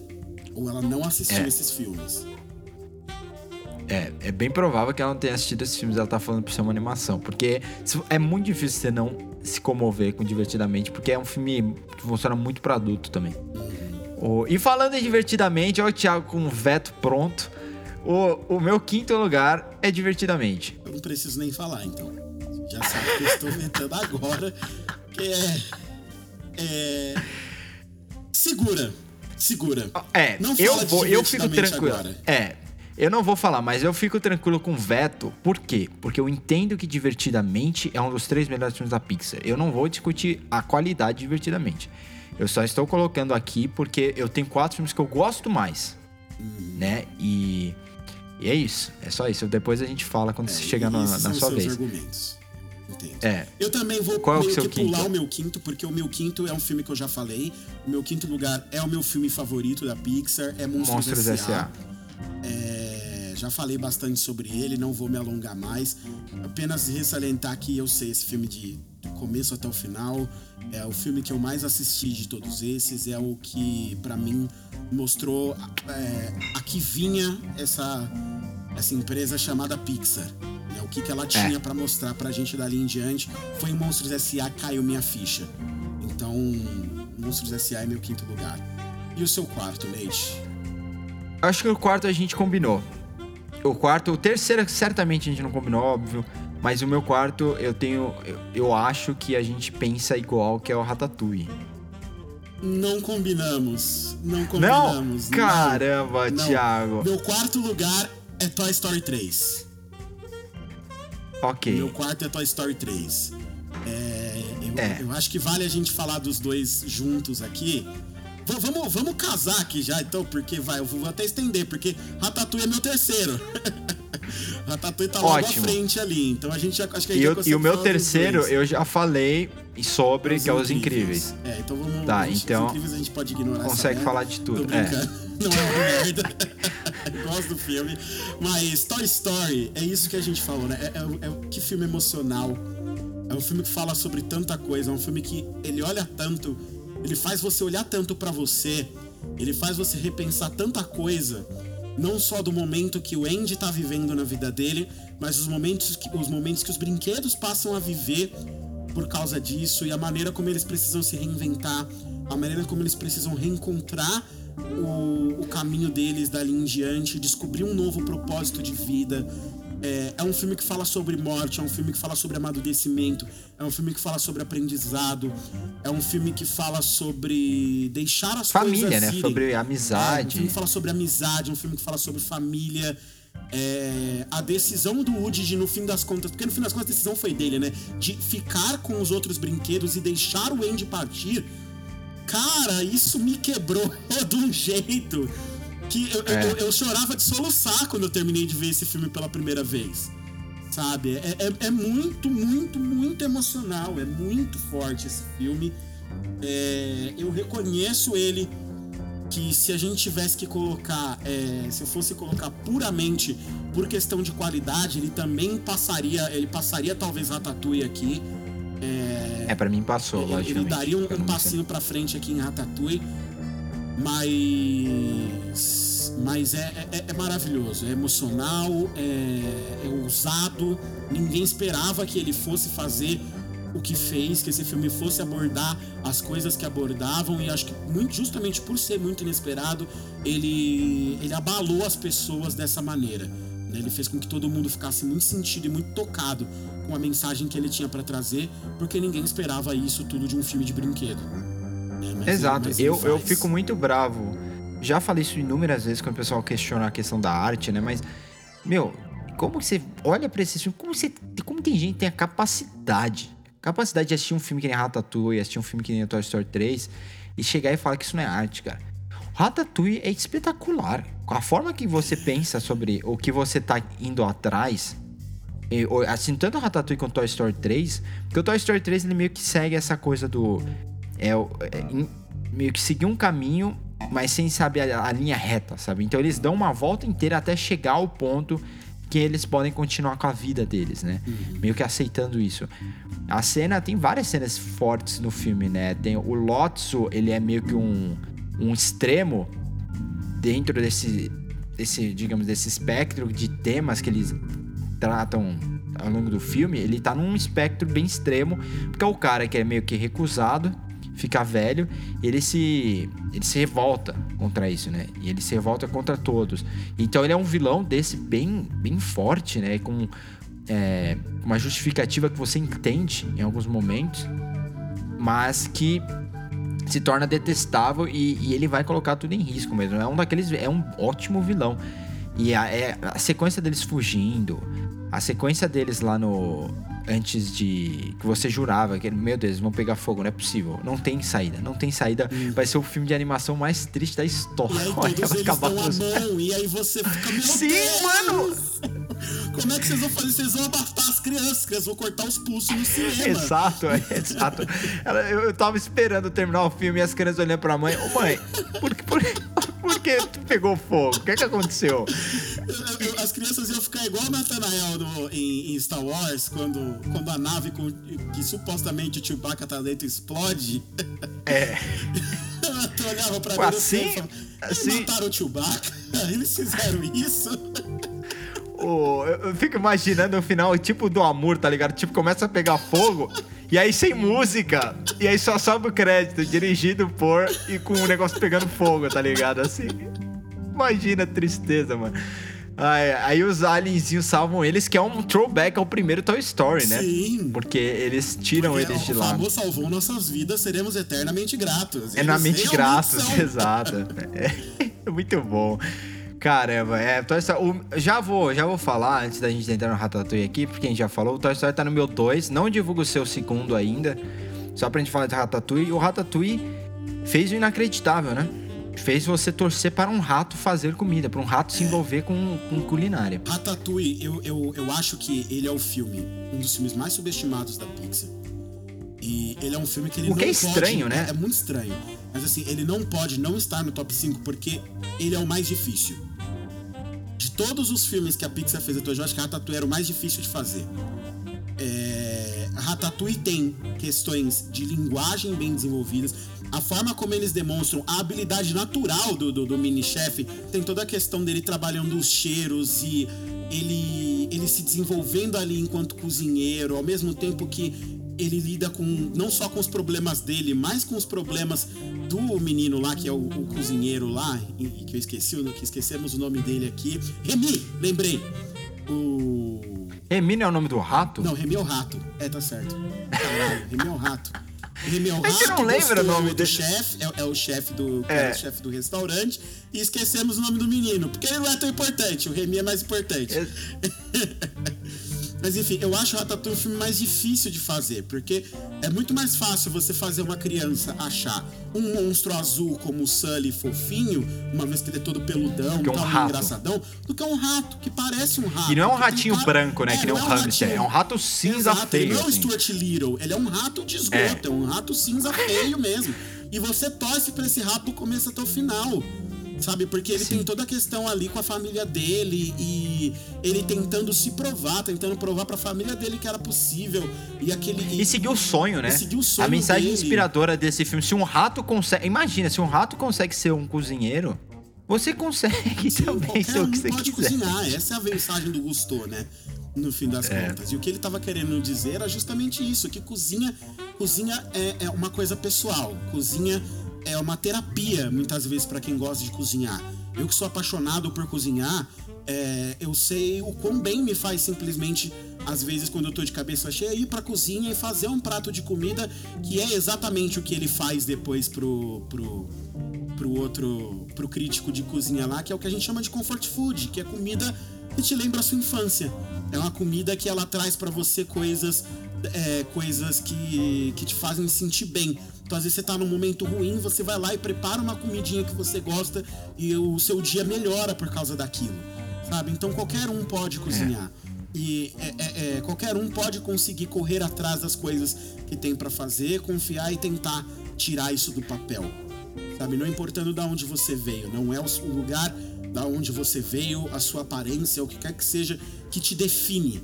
E isso é uma mensagem muito poderosa, que é contada de um jeito muito criativo através de um ratinho cozinheiro. É. Isso tem que ser levado Eu em acho- consideração, sabe? Não, total. Eu acho também. Eu acho que, como eu falei, Os Incríveis está no meu top 5 puramente porque é um filme que eu gosto muito, que eu tenho uma ligação emocional e que eu assisto muito. É, A questão da aventura, pra mim, funciona muito bem. É um filme que eu gosto de assistir várias várias vezes. Eu não acho que ele é necessariamente um dos cinco melhores filmes da, da Pixar. né? O Ratatouille é melhor que Os Incríveis, o Divertidamente é melhor que Os Incríveis, Toy Story 2, lógico. E, e uma coisa que é legal, de você falou, o Ratatouille, ele começa a- um trabalho, até porque ele vem depois do Carros, que é uma outra, outra dinâmica, de vamos mover tudo através da ação. Porque nossos queridos ratos e pessoas não vão conseguir se comunicar. Então, a gente precisa achar uma forma caricata, mas que você consiga entender que esses personagens, é, eles não... Eles são, assim, como eu posso dizer, não tangíveis, mas eles têm um, um coração e você pode macular, você pode meio que realmente é, machucá-los, né? E, e como eu faço isso, né? Como eu acho esse equilíbrio dentro dessa história tão estranha. Por isso que o filme na época foi aplaudidíssimo, foi aplaudidíssimo também. O ano de, 2010, o ano de 2007 foi espetacular, cara. Não teve onde os fracos não têm vez, desejo de reparação, sangue negro, ratatouille, longe de lá, é, longe dela, né? Tem muito filme bom. E, e, assim, eu não tenho muito o que dizer. Eu, como eu falei, eu acho que daqui em diante, meio que qualquer ordem eu entendo. Eu entendo você colocar a em primeiro também, né? É, você pode dizer que ele marca também a melhor o começo da melhor sequência da Pixar, né? Porque você vem carros, aí Ratatouille, Wall-E e Toy Story 3. A melhor sequência de três filmes. É, Up, desculpa. Up Toy Story 3. Melhor sequência de quatro filmes. Eles fizeram. E o seu no segundo lugar? Meu segundo lugar é provavelmente seu primeiro. É, mas assim como você falou, eu também entendo. E eu altero. O, o meu primeiro e o meu segundo lugar, eles trocam de lugar o tempo inteiro. Eu tô o tempo inteiro tentando me decidir entre um ou outro, entre qual é o meu favorito e, e- ou não. Mas o meu segundo lugar é o Aui. É, este é o filme que, que me fez perceber que esses caras da Pixar eles são cabeçudos mesmos. Tem muito, muita noção do que eles estão fazendo quando eles se propõem a fazer os filmes deles. O Wall-E é um filme que é 80% um filme que se resume em duas palavras, o resto é ação. É um filme de Exato. duas horas que faz isso. E é um filme pra criança. E funciona. E isso tudo É.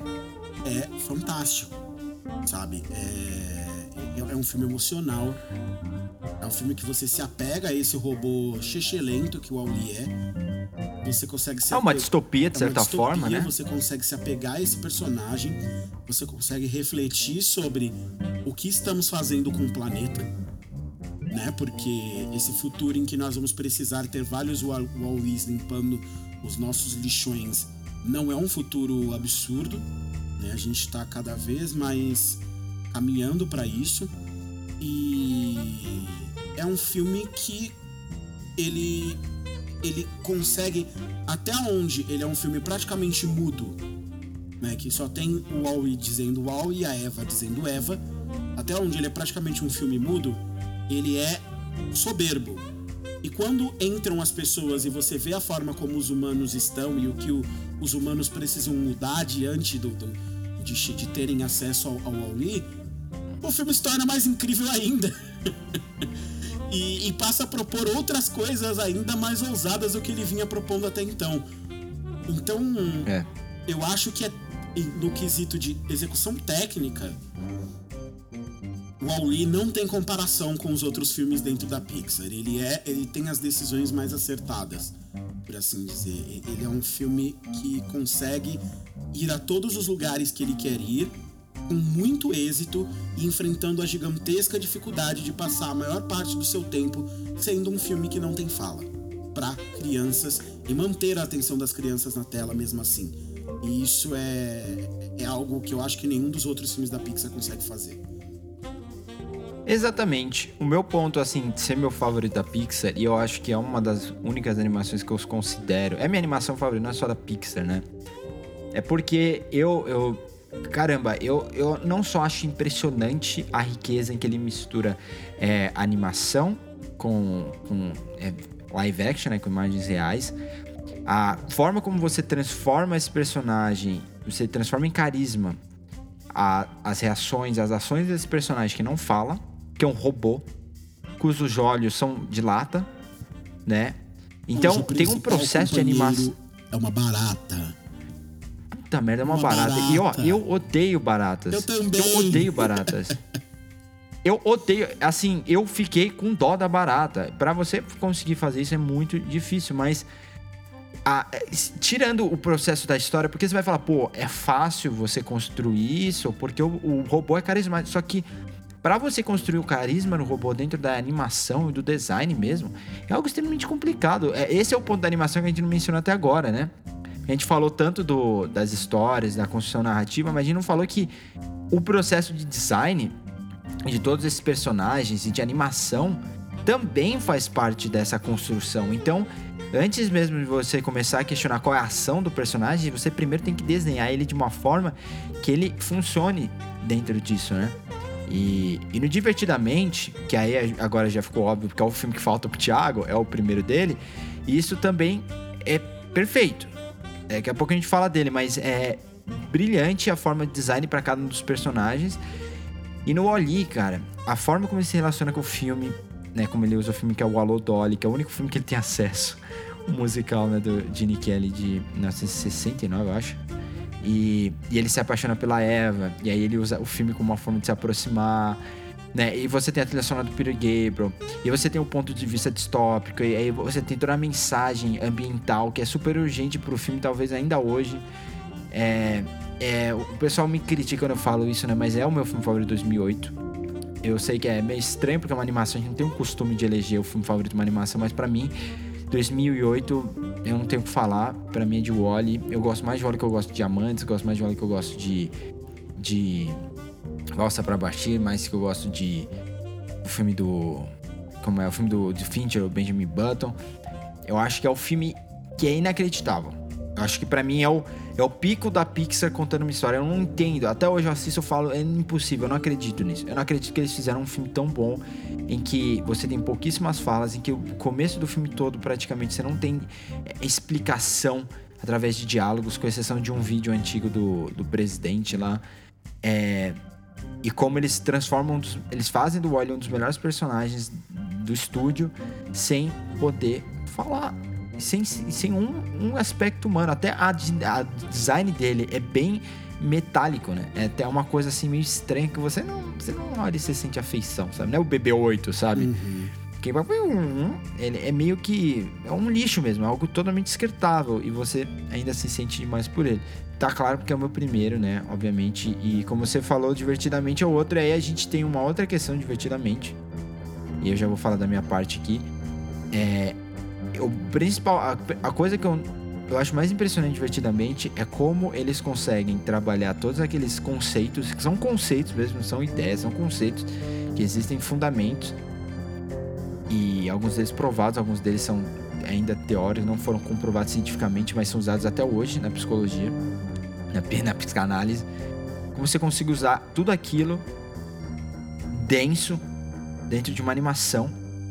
Você consegue explicar tudo mas a forma como você divide a explicação entre personagem, diálogo, design, ação, não dá a impressão que o filme está sendo didático. Então, isso é impressionante num nível que de deveriam mostrar pro pessoal que fez o poço e aprende, aprende, sabe? Porque é, eles estão fazendo isso para criança. Só que eles estão usando conceitos que adultos passam quatro anos na universidade para entender. É, cara, assim, divertidamente é o meu primeiro lugar, porque foi a última vez que um filme da Pixar me fez pensar o que você falou de Wall-E. É, me fez olhar e falar, não é possível. Não é possível, eles, eles não fizeram isso, eles não pegaram uma das coisas mais complexas que eu passo, que toda vez que a gente vai tentar explicar para alguém como, como funciona a psique humana, eles não pegaram o conceito de trauma e colocaram isso numa animação de uma maneira que as crianças consigam entender o que é. Sabe? Tem, tem, e vai de coisas complexas como isso até uma cena simples no filme, onde os personagens estão andando dentro de um estúdio, eles esbarram e derrubam no chão uma caixa, e nessa, nessa caixa está escrito fatos e convicções. E aí ela cai no chão e as coisas misturam. Aí a, a tristeza fala, ai, desculpa, eu esbarrei. Aí a menina responde, relaxa, essas duas coisas se misturam o tempo inteiro. Tá tudo bem. Cara, É muito bom, mano. é genial.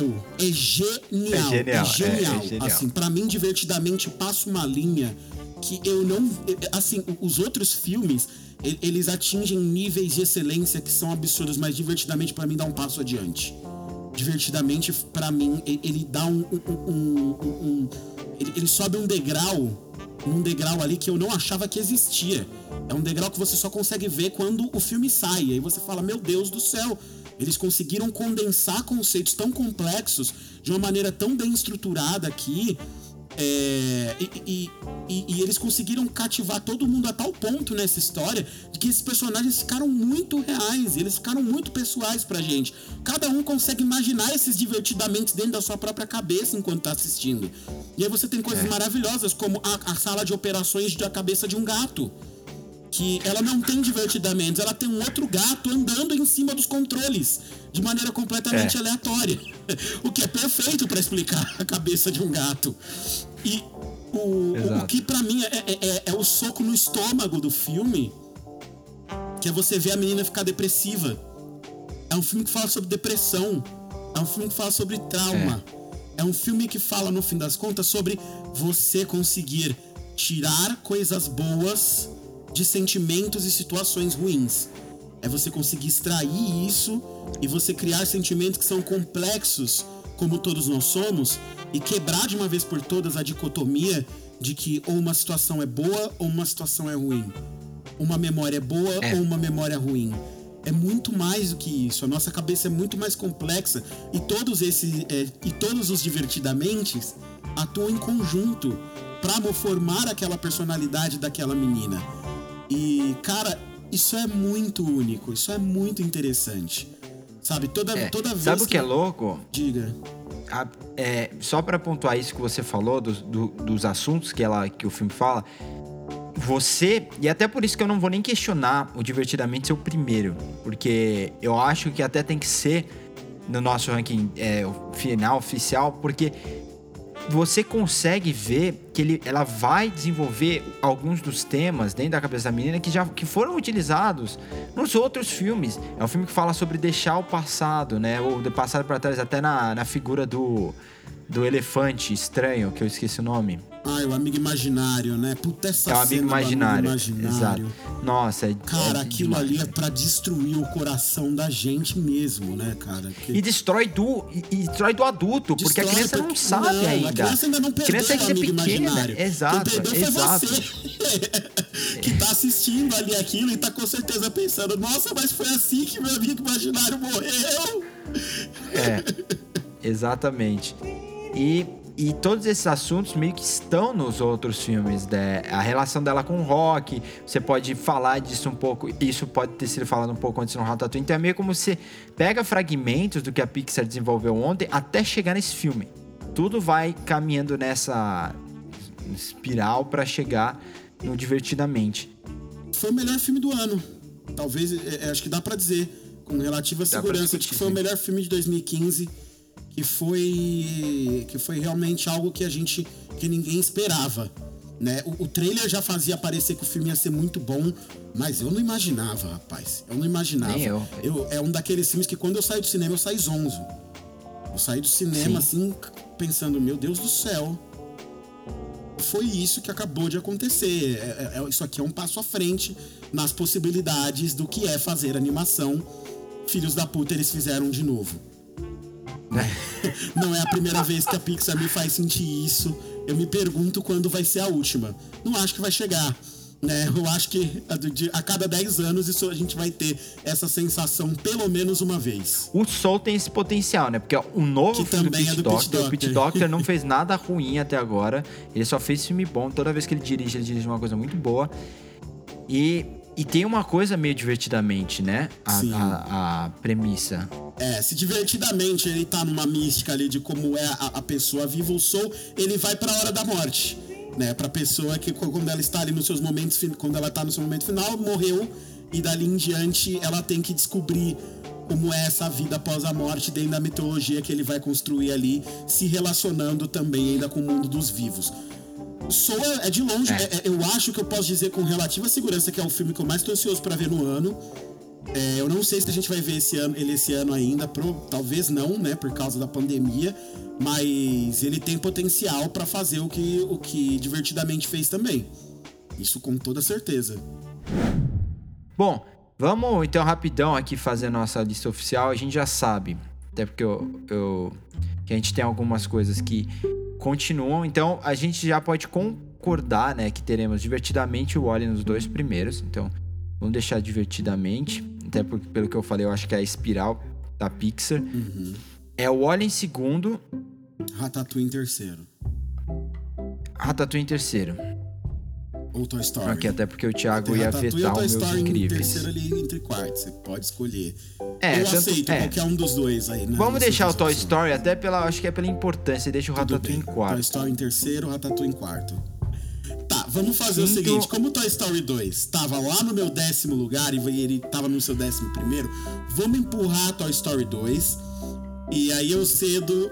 O, gente o- sobe. o- é, e, e aí a gente. Porque a gente empurrando Toy Story 2 pra, pra fora do top 10, a gente consegue colocar, encaixar ali Monstros S.A. e, e os Incríveis. Então é isso. Esse é o nosso ranking oficial. Carros do, do pior pro melhor, né? Carros 2, Dois Irmãos, Bom Dinossauro, Carros 3, Carros, Procurando Dory, Universidade de Monstros, Valente, Toy Story 4, Viva, Os Incríveis 2, Toy Story 2, e aí entra no top 10. Os Incríveis, Vida de Inseto, Procurando Nemo, Monstros S.A., Toy Story, Up, Ratatouille, Toy Story 3, Wall-E e Divertidamente. Ti, muito obrigado. E semana que vem a gente se fala de novo. Eu que agradeço, Nate. Um abraço pra todos que estão nos escutando. Continuem em casa, pessoas. E até semana que vem. Falou!